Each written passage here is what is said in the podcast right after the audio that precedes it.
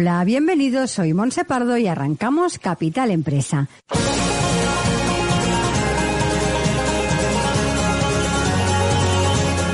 Cada día de lunes a viernes os estaremos acompañando de 12 a 1 de la tarde para hablar como siempre de empresas, de emprendedores y de comercio. Sigue con nosotros la actualidad que rodea el sector empresarial de la mano de nuestros colaboradores e invitados.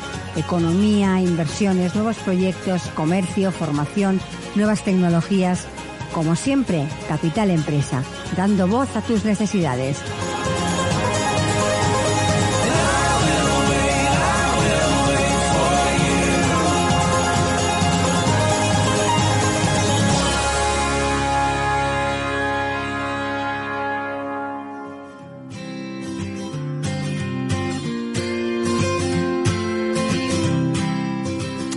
Hola, muy buenos días y bienvenidos a Capital Empresa. Como ya es habitual, iniciamos el programa de hoy dispuestos a aportarles la mejor información en relación a las pymes, el comercio, la tecnología, la innovación.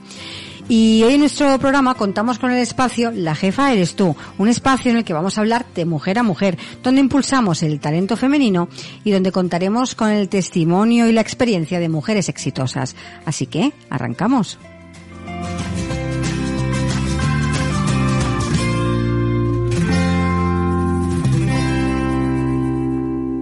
Estás escuchando Capital Empresa.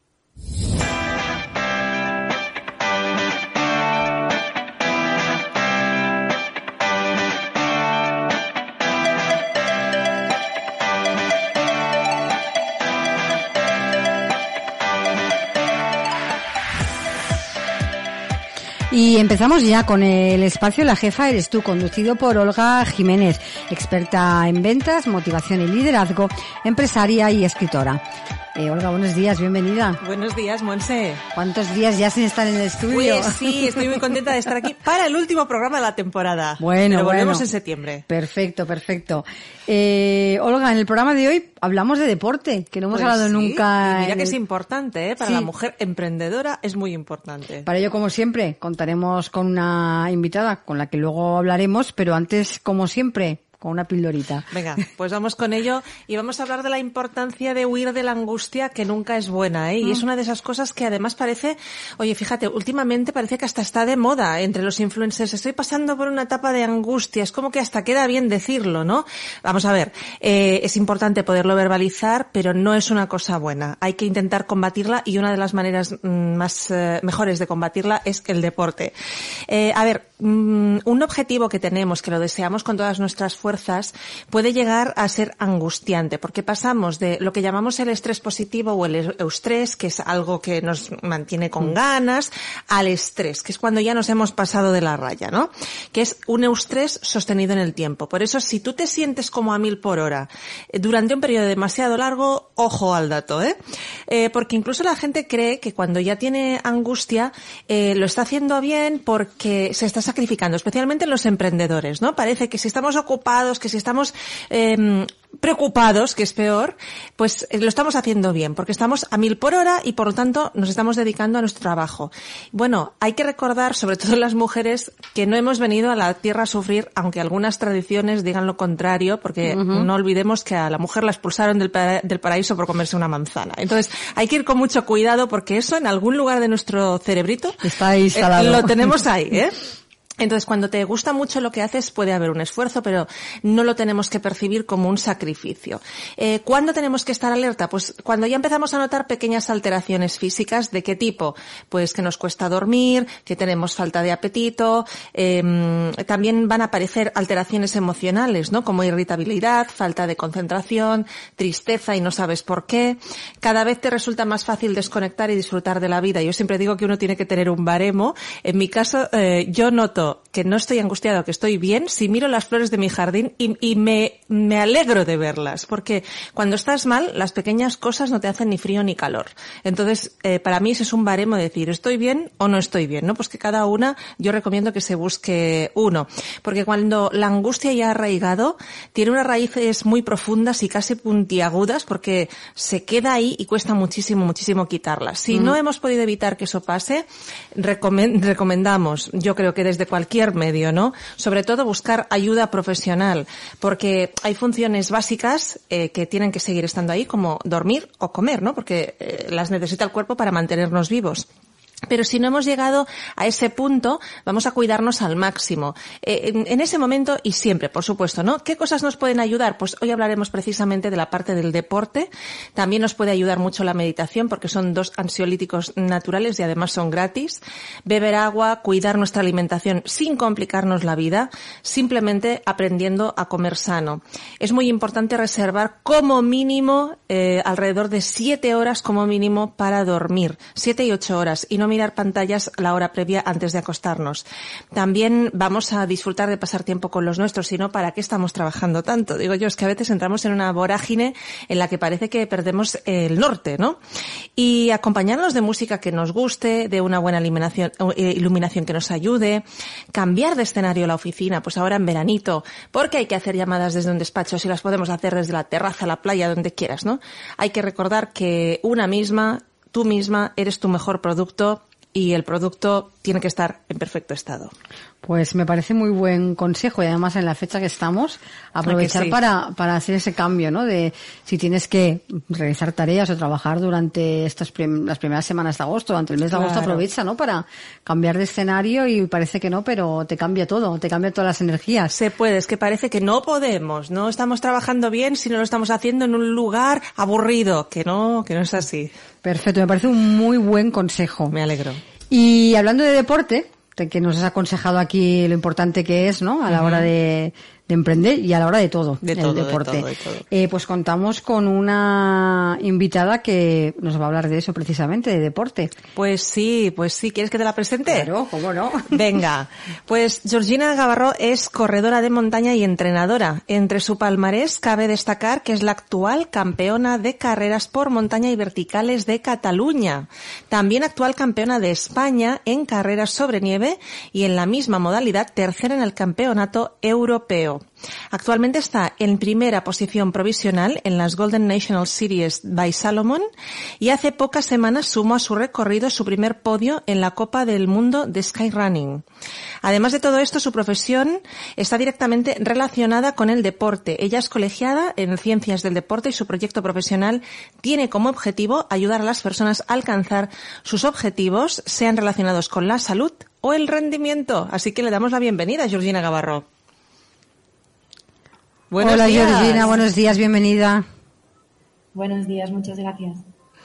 Bueno, encantadas de, de, verte, Georgina. La verdad es que, bueno, ella ya sabe la admiración que yo siento por ella y me gusta mucho como deportista y sobre todo la mentalidad que tienes y sé que hoy va a ser un programa lleno de valor. Así que, oye, para que te conozca un poquito la audiencia, ¿quién es Georgina Gavarro y cómo te definirías tú? Bueno, muchas gracias eh, primero de todo eh, por estar con vosotras y bueno, has ya descrito casi quién soy de arriba abajo. Eh, por una parte deportista de carreras por montaña y sobre todo entrenadora, que es mi profesión real y es donde viene mi vocación por el deporte y mis ganas de, de poder aportar más y ayudar a la otra gente. ¿no? no solo hacer deporte por mí misma, sino poderlo transmitir y poder enseñar todo lo que yo he ido aprendiendo con el tiempo. Eh, ahora mismo estoy viviendo en el Pirineo, estoy cumpliendo mi sueño, para así decirlo. Y bueno, soy originaria de Odena, de cerca de Igualada, y es allí donde empecé un poquito todo y ahora estoy ya en mi mejor momento, creo. Bueno, en tu mejor momento, siendo muy joven, pero fíjate que, es muy significativo porque hace poquito, ¿verdad?, que estás eh, en el Pirineo, que estás cumpliendo ese sueño, Georgina.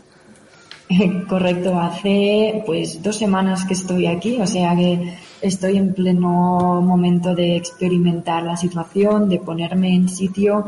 Eh, ya veis que no estoy en mi casa, eh, estoy todavía un poco con todo a medias, pero eh, me quise ir ya. Cuando ya lo tuve todo un poquito bien atado, pues me lancé, ¿no? Y como tú dices, trabajar bien y trabajar con calidad no significa trabajar en un despacho o en un sitio aburrido. Y me dije, yo tengo que buscar cuál es mi sitio ideal para trabajar y creo que lo he encontrado. Eh, Georgina, haciendo un poco de retrospectiva, cuando nos contabas eh, quién eras, cuéntanos un poco tus inicios. ¿Cómo y por qué empezaste a correr? Bueno, yo empecé a correr un poquito eh, sin quererlo. Yo siempre he hecho deporte y siempre digo, mi nombre va, es sinónimo a deporte. Siempre, Georgina es deporte, es actividad física, es ejercicio. ¿no? Siempre he sido una chica muy movida y he tenido de referencia siempre a mis padres que me han llevado mucho a la montaña, eh, a hacer excursiones, a ir en bicicleta y sobre todo mi madre que ha sido corredora antes que yo. Eh, me enganché un poquito con ella, pues a eso, a salir a correr, pero a salir a correr eh, para disfrutar, ¿no? Sin ningún, sin ningún fin de competir al inicio. Y poquito a poquito, un poco sin quererlo, pues me fui pusiendo en, en algunas competiciones de mi zona, en Igualada que habían algunas carreras por montaña, empezaban en, estoy hablando de 2007, 2008, 2010, que empezaban a haber un poquito de carreras por montaña muy pocas comparado con ahora. Y bueno, pues poquito a poco me, me puse un poco más a, a entrenar más seriamente ya con 18, 19 años. eh, háblanos un poco como, de cómo te introdujiste en el mundo del entrenamiento. Bueno, pues eh, como dije, empecé a correr así un poquito sin querer, me salía un poco de dentro y también esa inquietud de, de saber cómo entrenar, porque empezaba ya con 16 años o 15 a poner bastantes horas de bicicleta, de correr. Eh, empecé un poquito con gimnasio, siguiendo un poco los pasos de mi madre, ¿no? Pero mmm, tenía un poco esa inquietud y cuando en la escuela me preguntaban, ¿tú qué quieres ser? A mí solo se me ocurría decir que quería ser entrenadora, ¿no? Para estar al lado de deportistas, porque yo veía que yo ser deportista no era viable en aquel momento las carreras por montaña no, no había profesión en sí y solo existía el atletismo. Entonces yo no me veía como atleta de pista y me veía solo como entrenadora.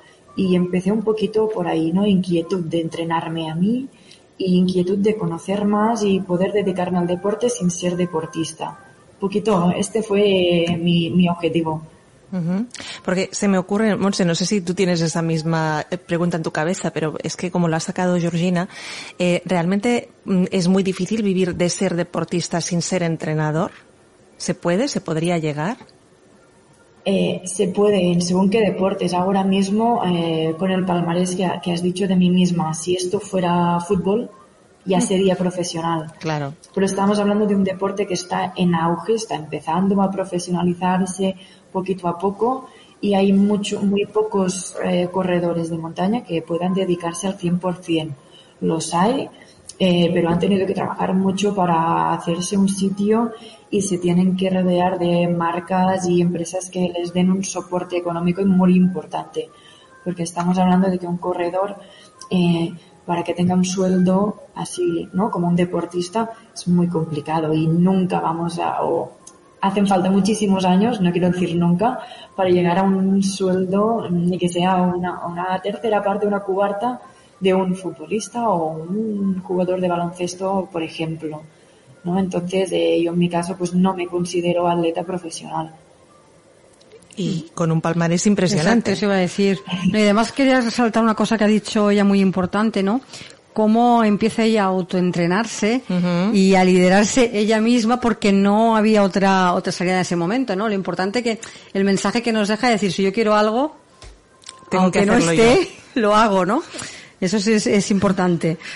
Sí, y además eh, creo que ahora estás ayudando a bastantes deportistas también, que luego hablaremos un poco de eso, pero oye, hay una cosa que pasa mucho en el deporte, que es, eh, no tengo tiempo para realizar actividad física. No pasa mucho, no pasa siempre. Pasa siempre.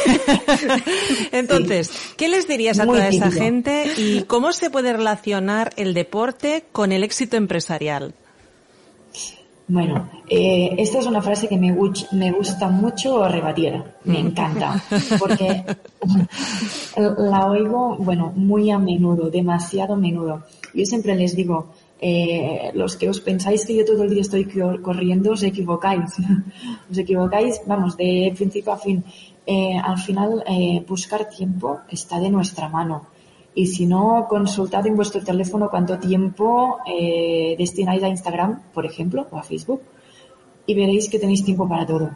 Porque si empezamos a, ser un poco más conscientes de a qué dedicamos nuestro tiempo Y eso no significa estar estresados con un horario súper apretado, sino ser consciente de cómo gestionas tu tiempo y destinarlo a aquello que, que a ti te hace sentir más feliz, ¿no? Tener tu tiempo de trabajo y saber terminar el trabajo y dedicarlo a lo que tú quieres y no entretenerte con cosas que no te aportan nada. Entonces, para mí, eh, sacar dos, tres horas diarias de entrenamiento es posible. Y aunque sea eh, sacando medias horas, un poco a la mañana, un poco al mediodía, un poco a la noche, se puede conseguir. Y todo el mundo lo puede conseguir. Y como entrenadora, este es mi trabajo, ¿no? Ayudar a la gente a poder encontrar ese, esos momentos y a cuadrar los entrenamientos al horario de cada uno. Esto es lo más importante. Entendemos que para un deportista, eh, lógicamente hay que sacar esas dos, tres horas, me imagino, incluso más. Pero para una mujer, por ejemplo, que esté emprendiendo eh, y que quiera que el deporte le ayude a estar más creativa, más lúcida, ¿cuánto tiempo debería sacar diariamente, Georgina? Eh, la OMS lo que nos indica es media hora de, actividad física. Tenemos que diferenciar deporte con actividad física o ejercicio. Los ejercicios son eh, lo que tienes en una rutina, por ejemplo, de fuerza, aquellos son ejercicios uno detrás de otro. Y aquello todo junto es una actividad física, que puede ser salir a caminar o ejercicios de fuerza, por ejemplo. Eh, no confundir con deporte. El deporte es entrenamiento y rendimiento, es competir. ¿Vale? Por lo tanto, no es obligatorio que todo el mundo haga deporte, pero sí actividad física. 30 minutos diarios que se sacan muy fácilmente si te ordenas bien en tu día a día pueden ser andar hasta el trabajo. Muchas veces cogemos el coche para 10 minutos. Bueno, pues si no tengo tiempo para entrenar, me doy 20 minutos de caminada a la ir y 20 a la vuelta. O una bicicleta eléctrica que ahora está súper de moda y hago mis 20, 30 minutos de bicicleta eléctrica sin sudar demasiado, llego al trabajo y me vuelvo con la bicicleta y voy pues tan tranquilo y he hecho mi actividad física. Pues sí. ¿Y cómo impacta eso a nivel empresarial, por ejemplo? Eso eh, está demostrado ya desde hace muchos años. Eh, los científicos nos dan la razón de que el ejercicio va muy bien tanto para desconectar cuando has acabado tu jornada o para aquellos que son más matutinos para activar un poquito el cuerpo. A mí me gusta a la mañana salir a correr esos 30 minutos, me activan, me ducho, ya estoy súper despierta y cuando llego al trabajo, llego al sitio, estoy ya eh, con mi conexión neuronal al 100%, estoy ya más despierta que nadie. ¿no? Esa sensación de que mi día ya ha empezado hace mucho, muchas horas, ¿no? Eh, no llegar al trabajo con las sábanas pegadas todavía. O al final del, del trabajo, como he dicho antes, para darte un punto de relajación, eh, hacer una caminata, ir a correr un poco o a ir al gimnasio, hacer tu media hora de pesas, para desestresarte, para pensar en otra cosa. Es tu momento para ti, para no pensar en nada más. Fantástico. Qué importante es eso también, ¿eh? porque a veces pensamos, cuando hablamos de, actividad física o de deporte, porque ya, ya, nos ha aclarado ella la diferencia, pero cuando hablamos de eso pensamos que nos tenemos que encerrar en un gimnasio 40.000 horas y machacarnos allí hasta, hasta morir, ¿no? Y que no es, no es eso. Es lo que dice ella, hay que diferenciarlo porque no se trata de eso tampoco. No todos somos eh, deportistas ni queremos competir, ¿no? Solo queremos mantenernos esa forma física. Cierto, mm, cierto. oye, oye, pero hay una cosa que, que pasa bastante en el caso de las mujeres, que es el miedo a salir, por ejemplo, a correr o incluso a andar, ¿eh? Por la noche, eh, solas. Eh, yo creo que tú seguramente lo habrás tenido que hacer muchísimo y llevarás muchos años haciéndolo. ¿Cómo se puede superar ese miedo a salir a correr sola? Bien, como tú has dicho, eh, entreno sola casi todas las horas. Eh, para los que no, estéis en el mundillo, más o menos para una carrera de montaña se entrena entre 10 y 20 horas semanales. Entonces, toda esa cantidad eh, mayormente lo hago sola, eh, sobre todo cuando es entre semana. Entonces, tengo que salir por la mañana en invierno, que es de noche, y tengo que salir por la tarde, que vuelve a ser de noche, con mi frontal por la montaña toda sola. Eh, tengo que decir que me da más miedo ir por la ciudad que ir por el monte, porque el ¿Ah, monte te encuentras solo animales, entonces eh, para mí es más seguro. Pero también hago entrenamientos por ciudad y me tengo que enfrentar a esa situación, ¿no? Si os dijese que, que no tengo miedo sería una mentira. Si me, siempre da esa, esa cosilla, ¿no? Eh, seguro que a un hombre, y he hablado con hombres eh, mis compañeros de, de carreras y tal, ellos no tienen miedo. Solo tienen miedo de si van al bosque y les sale un ciervo o algo así. Pero a mí eso no me da tanto miedo, me da más miedo ir por la ciudad, como he dicho, y eh, eso es porque obviamente nuestra situación como mujer es muy diferente. Eh, hay, hay, hay, cierto riesgo y eso se tiene que tener en cuenta, pero no se le tiene que tener un pavor enorme. ¿no? Eh, si yo tengo que salir a correr mi media hora por la noche, pues lo hago. Y si tiene que ser hora y media, pues lo hago. Con mi frontal, toda sola, eso sí, eh, se tienen que tomar una serie de medidas, ¿no? Para sentirte más segura y para realmente estar segura. Como puede ser dejar dicho dónde vas a ir. Siempre intento de decir a mi pareja o si no está pues a algún vecino o alguna amiga, oye, voy a salir a correr, mira, voy a dar una vuelta, mi vuelta de siempre eh, por aquí al pueblo o no, mira, voy a subir este monte. Ya sabes mi ruta, ¿no? Más o menos tener unas rutas establecidas eh, donde la gente te pueda encontrar, estar siempre eh, con un teléfono, ¿no? Cuando competimos nos obligan a ir con un teléfono, pues para algo es, ¿no? Para poder estar localizados siempre, porque tanto puede ser que te pase algo, Dios no quiera, pero también puede ser que te lesiones, que te caiga. Siempre tienes que, poder decir dónde estás y pedir ayuda si es necesario. Entonces, no hay que tener miedo en sí, sino ser prudente y, tomar medidas y hacerlo siempre. Y Georgina, ¿has sido eh, momentos, aquellos momentos en el que no tienes ganas de entrenar o que has pensado alguna vez en abandonar una carrera? Eh, sí, también mentiría si dijese Mira que, pensábamos que nos diría que no, ¿eh? Nos das cierta esperanza, mira. A ver, eh, soy persona como todas vosotras eh, y entonces todas esas cosas a mí también me pasan por la cabeza, ¿no? Y eh, cuando tengo que salir a correr a las 5 de la mañana en invierno, pues claro, te puedes imaginar, ¿no? Yo ahí en mi cama, me suena el despertador, son las 5, 5 y cuarto de la mañana, es de noche, hace frío, bajo cero seguro, y más ahora que estoy aquí arriba. Y bueno, pues me tengo que vestir súper tapada y salir con mi frontal a correr. Pues bueno, esto es solo cuestión de disciplina, igual que nos levantamos para ir al trabajo aunque nos dé pereza, pues para mí salir a correr tiene un poquito ese punto. Evidentemente lo hago con más gusto que ir al trabajo en sí, pero eh, tiene ese punto y tienes que ser muy disciplinado para cumplirlo. Entonces, para todos aquellos que desde este punto de pereza, un truquillo, queda con alguien. Si quedas con alguien no lo vas a dejar tirado. Y si no es que eres mal amigo.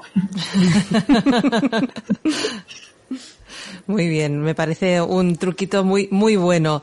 Em, eh, Georgina, un tema así un poquito delicado, a ver cómo lo ves tú y lo podemos comentar. Eh, ¿Tú crees que em, actualmente hay diferencias entre hombres y mujeres en el mundo del deporte?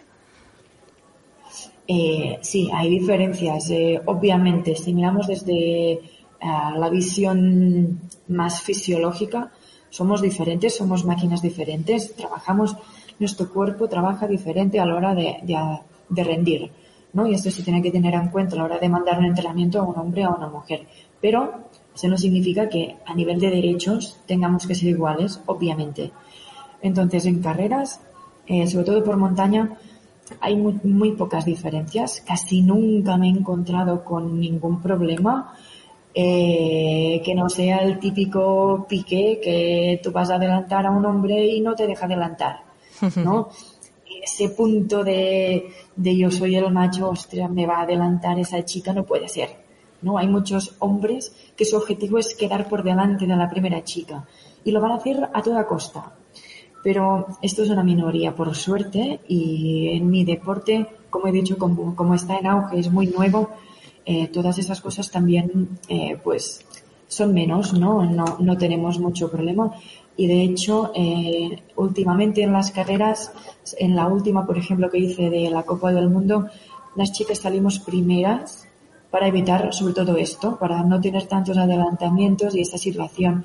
Nos dejaron salir 15 minutos antes que los hombres y pudimos tener nuestra carrera y estar un poco más solas y competir más entre nosotras. Si no, lo que nos pasa es que vamos mezcladas entre los hombres y a veces las cámaras no nos encuentran y siempre salen en las cámaras los chicos más pero no porque no quieran enseñarnos, sino porque cuesta de encontrarnos en carrera.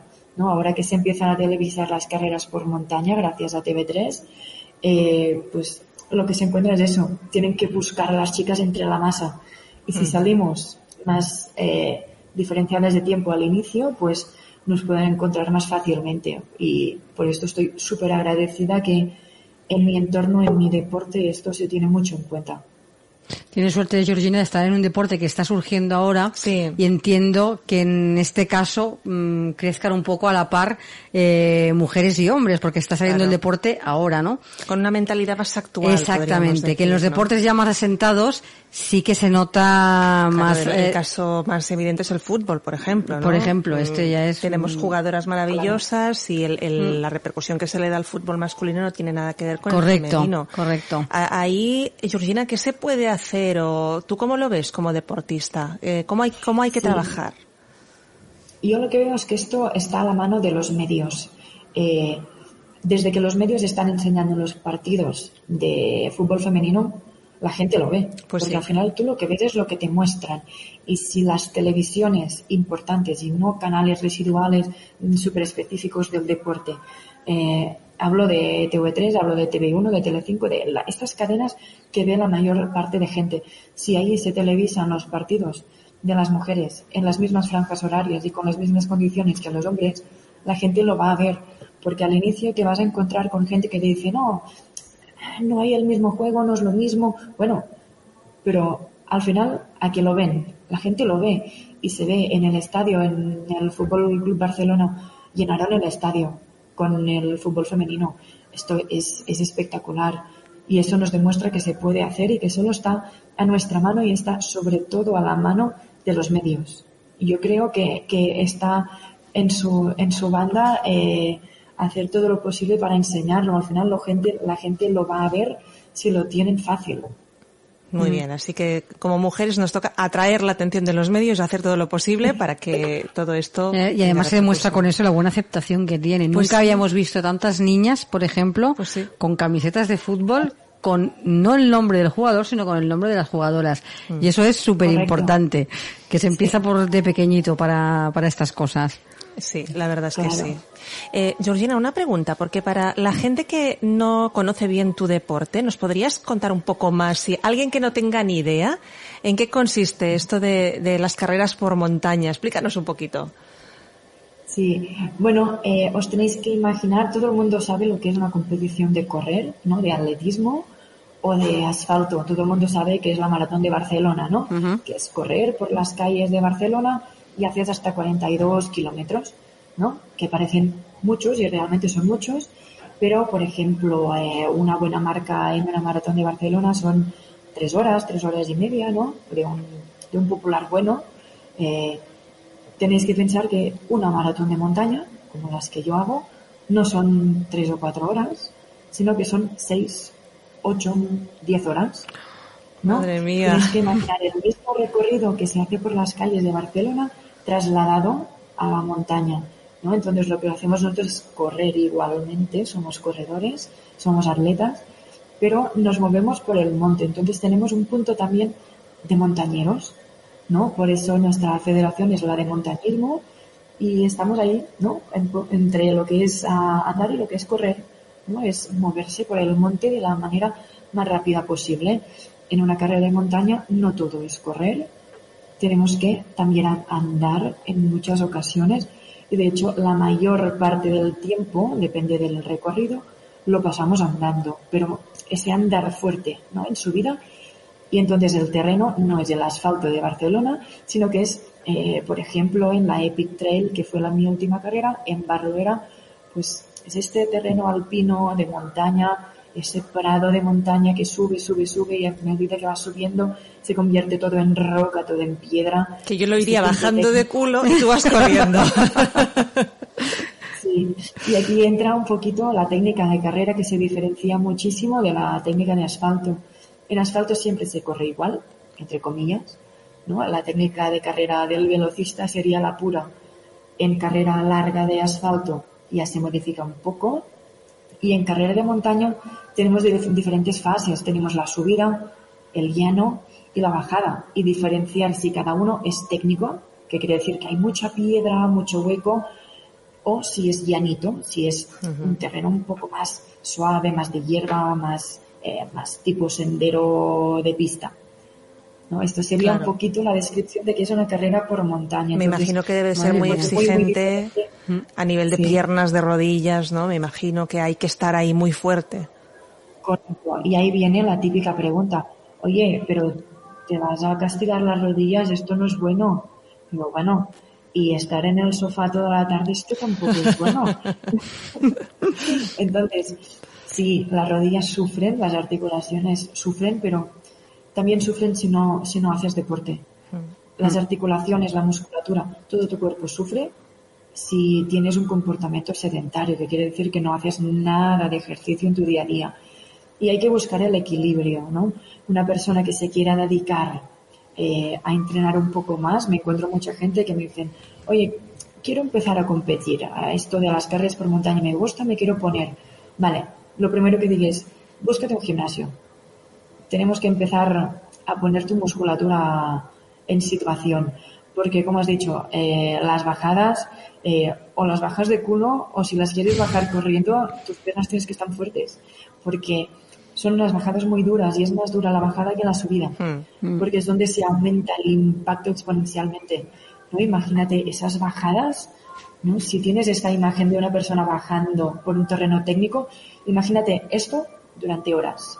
Claro, eh, hay un desgaste y tu musculatura tiene que estar muy, muy bien preparada y eso es a base de trabajo de fuerza. Soy muy, muy pesada con el trabajo de fuerza con mis pupilos, muy.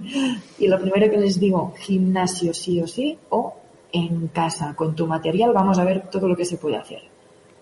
Además, bueno, además, no solo para estar preparado para competir, sino también para proteger eh, de posibles lesiones y de todo, no lanzarse a hacer según qué sin estar el cuerpo suficientemente reforzado, ¿no? Porque eso también es importante. Correcto. Hay más lesiones en los corredores amateurs que en los eh, casi profesionales. Claro. Me gusta llamarlos casi profesionales porque, como he dicho, no lo somos al 100%.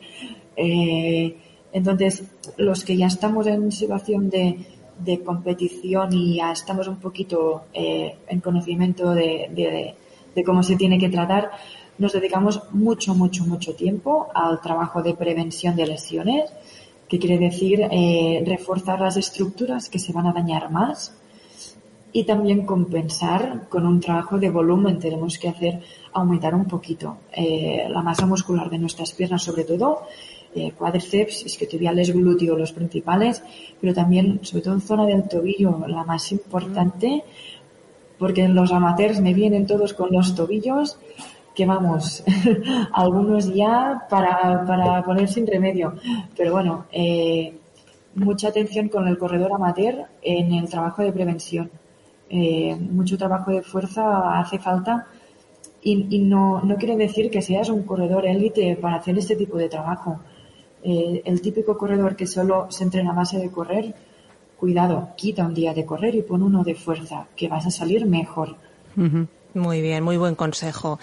Hombre, la verdad es que es una suerte tener una entrenadora como tú que tiene este palmarés, que está en activo, que, que además pues está compitiendo.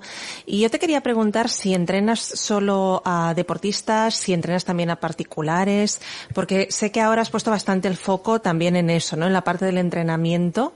Y cuéntanos un poco de tu actividad como entrenadora. Eh, bueno, pues hasta ahora estaba combinando diferentes uh, facetas como entrenadora. Llevaba una escuela de trail running en Igualada, estaba como codirectora con un compañero. Estaba también en un gimnasio dando clases, centro de fisioterapia, uh, dando recuperación de lesiones y ejercicio más, más terapéutico y entrenamiento personal. Y también tenía por mi parte lo que ahora ya es mi 100% laboral, ¿no? Eh, la planificación deportiva y también por salud.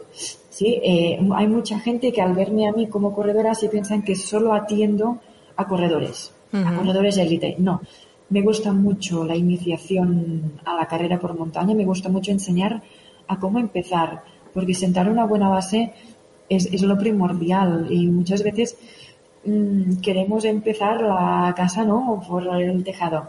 Y no, una buena base, un buen conocimiento de cómo empezar a correr es súper importante. Y me gustó mucho esta fase, este primer contacto con una persona que quiere empezar a correr, ¿no? En sus primeras carreras. Y también un poquito, eh, no todo es correr y obviamente como entrenadora también trabajo con preparación física solo para mejorar tu salud y para ayudarte a, a, llegar a un envejecimiento más saludable. ¿No? Y este, esta palabra que acabo de soltar, eh, ¿qué quiere decir un envejecimiento saludable? Pues bueno, eh, estoy teniendo ya mis primeros clientes, por suerte, que me acuden para esto y que no soy yo la pesada que lo tiene que decir. Eh, esto quiere decir que la persona quiere y le da importancia a llegar a envejecer de la mejor forma posible, con salud, con fortaleza y con la condición física ah, correcta para poder llegar a esa vejez en buen estado de forma y poderla, poderla saborear como es debido, ¿no? Porque llegamos a esto, a esos sesenta y pico, setenta, ochenta años, el momento en que ya no tenemos que trabajar y podemos hacer todo lo que nosotros queramos, pero estamos ya con las articulaciones que no nos aguantan, nos sentimos cansados y no tenemos fortaleza.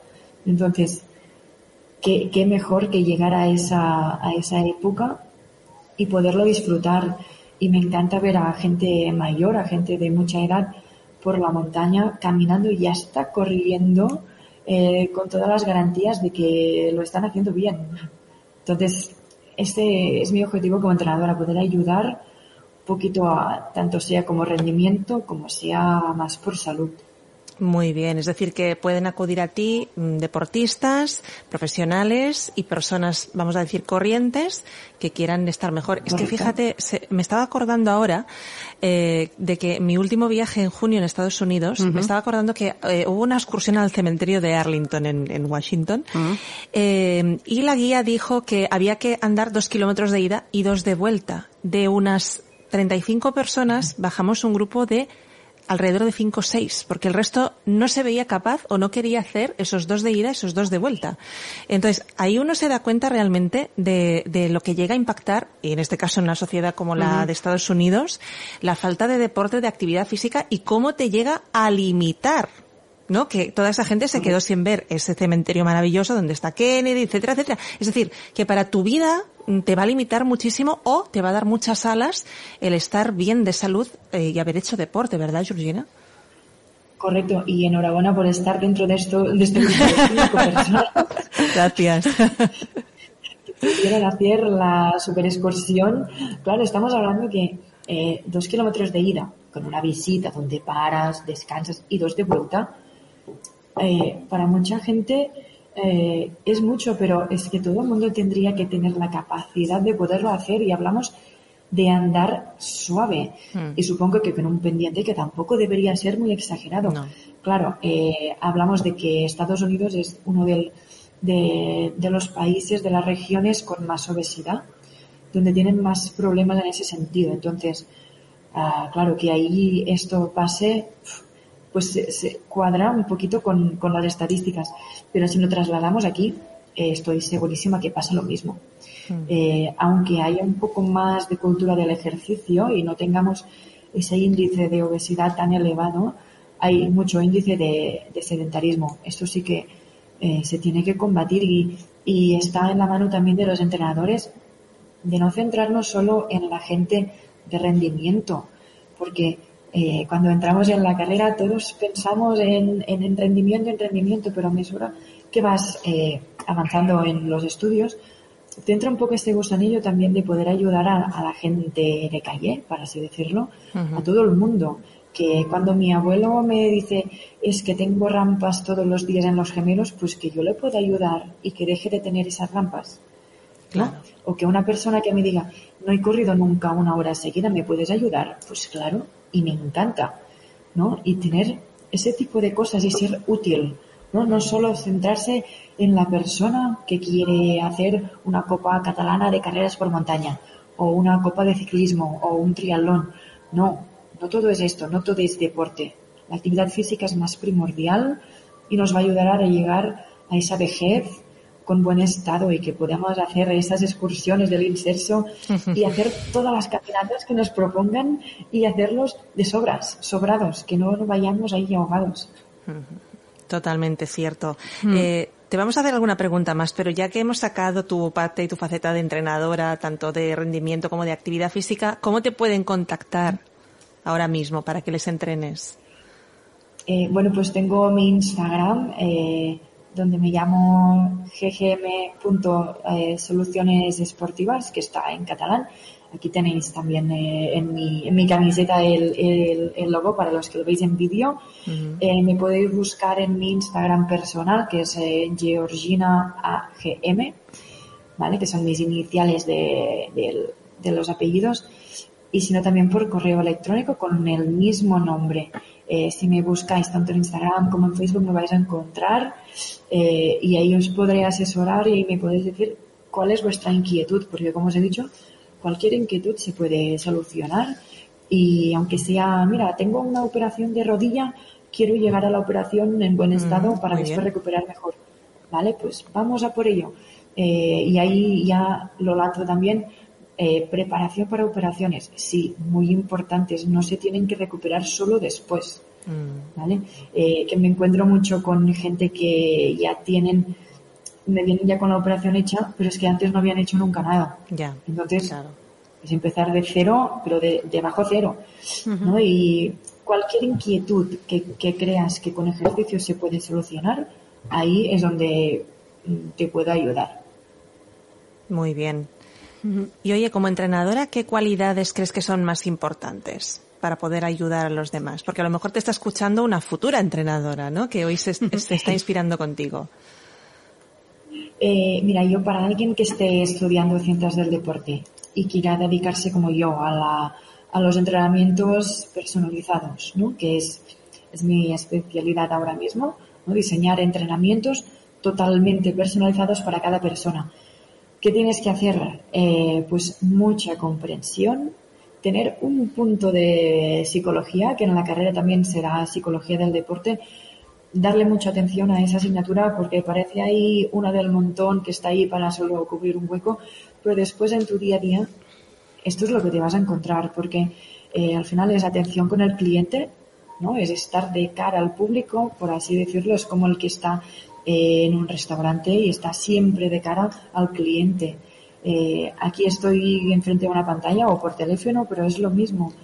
Tener ese punto de, de querer dialogar constantemente con tu pupilo, con tu cliente, para poder comprender qué es lo que necesita, porque una cosa es lo que él o ella te dice que necesita, y la otra es lo que tú, como entrenadora, tienes que descifrar de su entrevista qué es lo que realmente necesita. Eh, pedir siempre pruebas de esfuerzo, resultados médicos. Esto es súper importante. Eh, no dar evaluaciones así a la tuntú y tener siempre una base eh, que, nos, que nos diga que esta persona puede hacer ejercicio. Súper importante. ¿no? Y de aquí, cómo diferenciar un influencer de un entrenador. Un entrenador te va a pedir pruebas. Un influencer te va a mandar un ejercicio el primer día ¿vale? Y uh -huh. no tener prisa por mandar los ejercicios. Tú tómate tu tiempo. Si necesitas una semana para preparar una rutina, te la tomas. Y eso va a significar que tú te la estás preparando bien. Y tienes que preguntarle al cliente constantemente eh, su horario, su material, su disponibilidad. Tienes que saber todo de aquella persona para que realmente sea personalizado. Si no, no lo va a ser 100%. Me ha parecido entender que también trabajas online, es decir, que te pueden contactar, estén cerca de ti, en la zona del Pirineo o no. Sí, no, ahora mismo trabajo solamente online. Okay. Eh, como mínimo por un tiempo voy a estar solamente online y poquito a poco, a, a medida que, que, me aposente un poco más aquí en la zona, ya voy a buscar un centro donde atender a, a mis clientes que estén aquí por la zona. Pero sí, pueden buscarme desde cualquier parte. De hecho, estoy entrenando gente de toda Cataluña y hasta gente de fuera. Que es una comodidad, de, ¿eh? La verdad se ha dicho. Cualquier persona que me oiga, eh, que me oiga puede contactarse conmigo y va a recibir el mismo trato eh, y va a recibir la misma calidad que si está cerca como si está lejos. Muy bien. Eh, Georgina, ¿dónde te veremos próximamente? Bueno, pues eh, como deportista me vais a ver este domingo en Andorra, donde se celebra otra carrera de la Copa del Mundo. La Copa del Mundo son diferentes carreras que hay alrededor de todo el mundo. Y bueno, aquí tenemos la suerte que en Andorra, País Vasco, en Cataluña hemos tenido eh, pues pruebas de este circuito. Y bueno, pues ahí voy a estar. La siguiente es Andorra este domingo y después otra de Copa del Mundo va a estar en País Vasco ya en octubre. Y bueno, este tipo del año competir en esta Copa del Mundo e intentar hacerme un hueco entre las 10 mejores eh, del mundo. Estoy intentando, estoy ahí picando piedra a ver si a ver cómo, cómo me manejo. Y también eh, por primera vez eh, tengo la suerte de estar con la selección española en septiembre.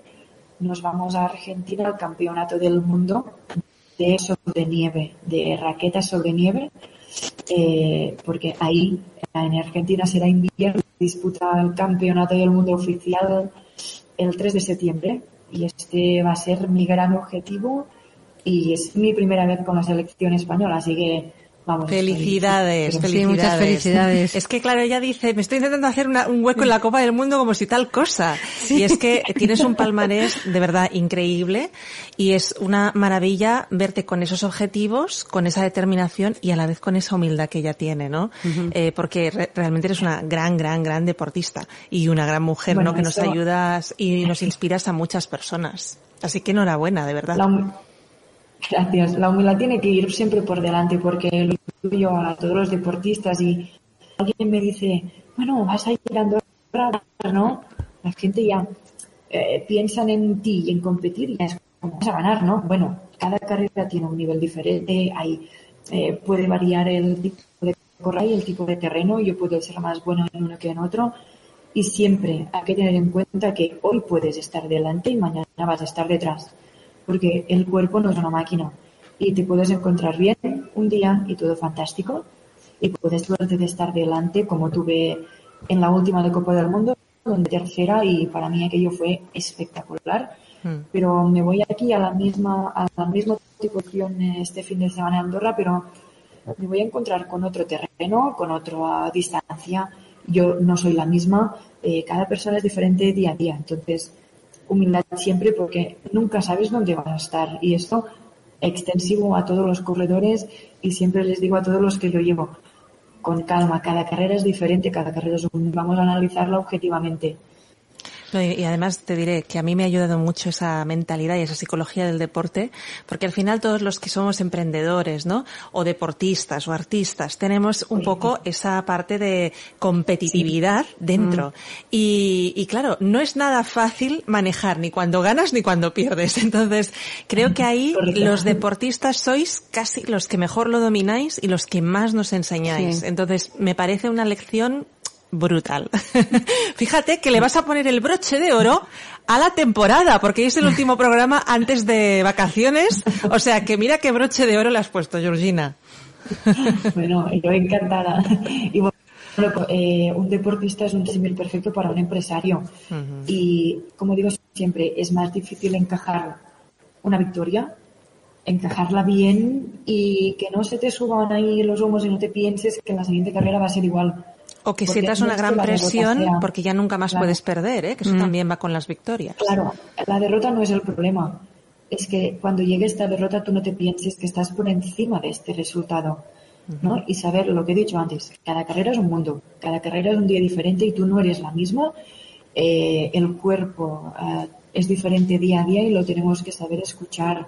Eh, hay que estar atentos a nuestras pulsaciones diarias, a nuestro descanso, a comer bien, eh, tenemos la tendencia a comer demasiado poco los deportistas. Esto aquí una, una señal para todos los deportistas que le tienen miedo a los carbohidratos, por ejemplo. ¿no? Eh, hay que estar siempre muy alerta cómo está tu cuerpo y saberlo escuchar. Y entonces, cuando tienes un buen día, asimilarlo, disfrutarlo, porque es tu momento, pero después volver a trabajar, volver a entrenar, como si esto no hubiera pasado. Porque si no, a la siguiente vas a tener esa derrota que tanto te va a doler. Pues, eh, Georgina, no me parece mejor mensaje para terminar el programa de hoy, para terminar la temporada. Totalmente. Así que muchísimas gracias, me ha encantado hablar, hablar eh, contigo y seguro que vas a ser ejemplo de muchas de nuestras oyentes. Seguro, muchas gracias, Georgina. Muchas gracias. Y que sigas así. Bueno, encantadísima de estar con vosotras. Muchísimas gracias. Gracias, Gracias a ti. gracias y muchos éxitos eh, en Andorra este fin de semana. Gracias. Bueno, Olga, y contigo ya también acabamos temporada y nos vemos de nuevo en septiembre, ¿no? Pues claro que sí, y además le deseamos felices vacaciones a todo el mundo, que carguen pilas, que es un buen momento para hacer balance, para ponerse metas y como Georgina nos decía, ¿no? Seguir adelante siempre con esa determinación y esa constancia. Pues Olga, buenas vacaciones y nos retomamos en septiembre. Igualmente, igualmente.